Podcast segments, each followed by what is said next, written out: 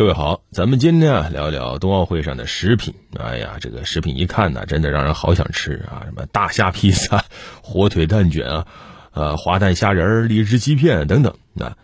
呃，二零二二年北京冬奥会呢，运动员啊给他们准备了六百七十八道菜啊，这些菜呢制作非常考究啊，但是呢有一点特别奇怪啊，特别要求不能放包括什么香叶呀。花椒啊、胡椒啊等等一些香料或者调味品啊，很多都是常见的东西，不让放。为什么呢？啊，给出了一个解释：禁放的五十多种香料属于食源性兴奋剂啊，为了避免运动员误食，所以不让它出现在菜单里。大家会奇怪了，兴奋剂啊跟这调料怎么能联系在一起啊？实际上，兴奋剂最早最早不是给人吃的啊，是给马吃的啊，是最早给赛马用的一种鸦片麻醉混合剂。后来呢，有运动员啊，这个为了提高自己成绩啊，他也去吃这玩意儿，发现还真有兴奋作用，提高了比赛成绩，所以呢，就叫它兴奋剂啊。但实际上现在呢，呃，运动员禁用品已经不仅仅只是有起兴奋作用的，但凡是提高运动成绩的啊，但同时对人体有害的，那呢就是纳入兴奋剂了。这个运动员禁用品呢，目前是分赛内、赛外两种，像赛内的话。有这种没有批准的一些物品，它也纳入进去了啊！你包括各种蛋白同化制剂啊、生长因素啊、一些激素啊或者代谢调节剂啊、呃利尿剂啊等等啊。然后呢，这种塞外的就包括什么麻醉剂啊、刺激剂啊、糖皮质激素类啊等等啊。然后有些特定项目它规定还更多啊，包括有一些啊，比如说贝塔阻断剂啊等等也不允许用啊。那么这些。呃，听名字就知道，那不是一般人弄得到的，它属于刻意服用或者说注射用的兴奋剂。那另外还有一部分兴奋剂，它是来自于食品、药品或者营养品，这些呢属于食源性兴奋剂。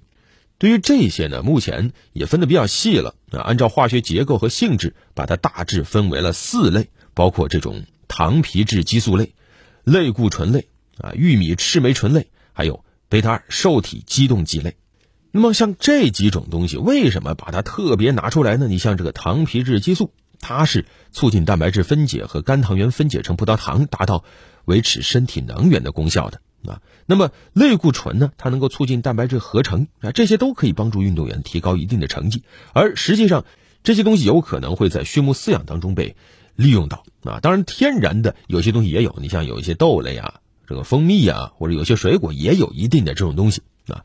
而像这个玉米赤霉醇，它呢作为一种促生长剂，实际上有的时候也能够用在这种畜牧业里面。它能够帮助什么呢？帮助牛羊增重啊，提高瘦肉率，提高饲料转化率。而如果进入人体呢，那同样的也能够帮助运动员提高肌肉力量。而至于像这个贝塔二受体激动剂，它也是类似的啊，它还能够减少脂肪的囤积啊。特别要说。这里面有一些东西，像刚才说的这个玉米赤霉醇，还有贝塔二受体激动剂，实际上在我国都已经被禁用了。那么这些啊，和刚才说的什么花椒、胡椒有没有关系呢？有关系啊，像花椒、胡椒等等，这里面是能够检测出去甲戊药碱的，而这些呢，就属于兴奋剂清单里面的这个贝塔受体激动剂的范畴，所以是严格禁用的。那那自然就要从运动员的这个菜单里把它给除名啊。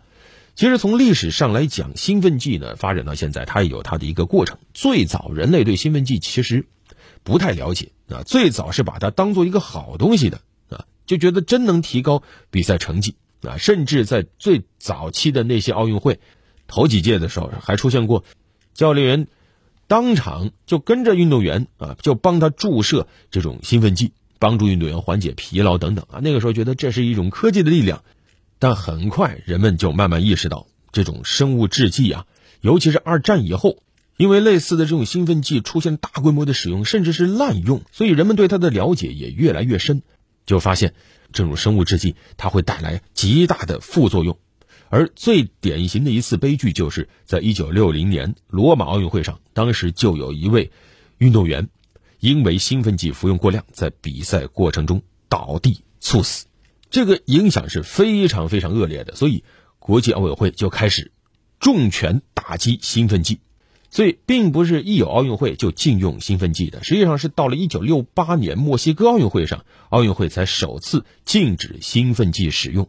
后来就推广到了所有的体育运动赛事啊。那么要禁用兴奋剂，那自然就要有相应的检测手段啊。所以检测手段也慢慢的有了。最开始是尿检到血检，再到现在的运动员的各种高科技的一些检测，包括生物护照等等，实际上就是希望能够彻底的扼杀运动员使用兴奋剂的这种现象。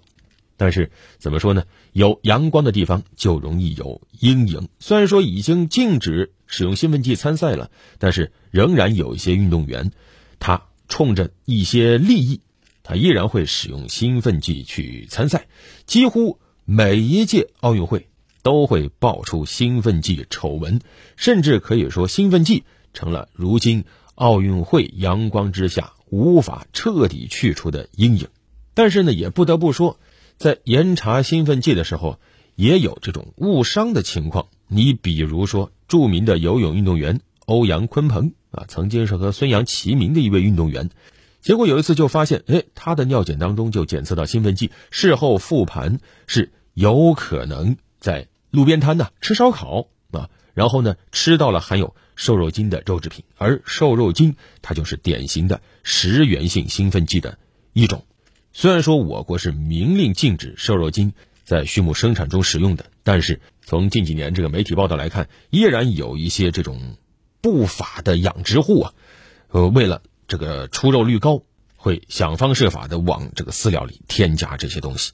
所以，食源性兴奋剂它背后啊，往往会牵扯到很多环节，从生产养殖到食品安全等等，啊，而最终中枪的却是运动员。